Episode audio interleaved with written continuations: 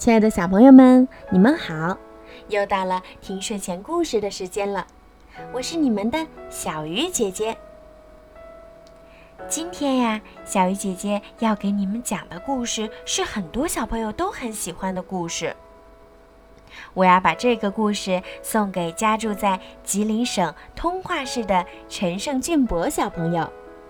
你的妈妈为你点播了一个故事。妈妈祝你每天都健康快乐。小鱼姐姐也希望你可以快快乐乐的成长为妈妈身边的小男子汉。要记得听妈妈、听姥姥的话。要勇敢，要坚强，要爱学习，要做一个优秀的小伙子。好啦，现在我们一起来听故事吧。黑猫警长痛击搬仓鼠。森林的夜晚静悄悄的，小动物们都早早进入了梦乡。黑猫警长带领着警士们在森林里巡逻，保护着大家的安全。在粮仓，鼹鼠妈妈正在教孩子们捉虫子。就在这时，一群搬仓鼠窜到了粮仓，偷到粮食。搬仓鼠一进粮仓，见到这么多好吃的，开心极了。它们趴在地上，贪婪地吃了起来。管理员鼹鼠妈妈想要报警，却被一只搬仓鼠发现了。他拿起一袋粮食就向鼹鼠妈妈砸去，粮食压住了鼹鼠妈妈，鼹鼠妈妈奋力从粮袋下挣脱了出来，爬上木架，按醒了警铃。黑猫警长接到报警后。立即带领白猫警士们赶往粮仓。当黑猫警长来到粮仓时，狡猾的搬仓鼠们早就溜走了。粮仓内一片狼藉。救命啊！救命啊！什么声音？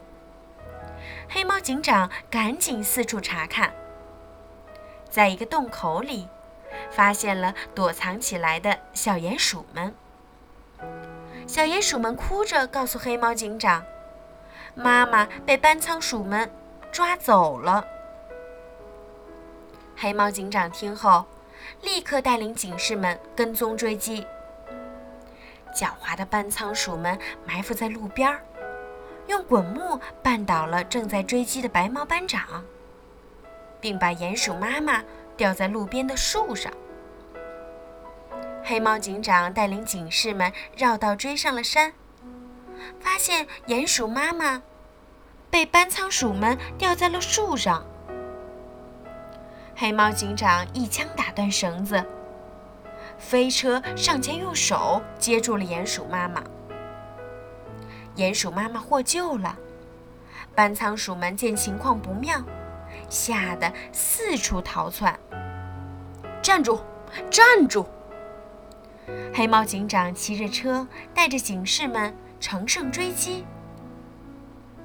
搬仓鼠们逃进了一个山洞里，黑猫警长紧跟其后，来到了山洞口。他指挥警士们发出命令，毫不畏惧地率领大家冲了进去。黑猫警长拿出了微型炸弹，向洞内丢去。轰的一声，搬仓鼠们被炸得人仰马翻。搬仓鼠们急忙想其他办法来抵挡。眼看黑猫警长冲进了洞里，搬仓鼠连忙打开预先设置好的机关，一个铁笼从天而降，罩住了冲进来的黑猫警长和警士们。哈哈，看你还有什么能耐！就在搬仓鼠们得意之时，黑猫警长大吼一声，用双手撑开铁笼，带着大家冲了出来。黑猫警长带领着警士们将这群班仓鼠打得落花流水。班仓鼠们一边反抗，一边向洞的深处撤退。哈哈，你们上当了！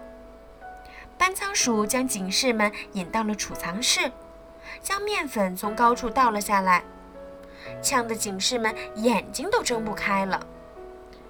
黑猫警长立即命令警士们把水管接上水龙头，大水向班仓鼠们猛冲过去。被水打湿后的面粉将班仓鼠们粘在地上，动也动不了。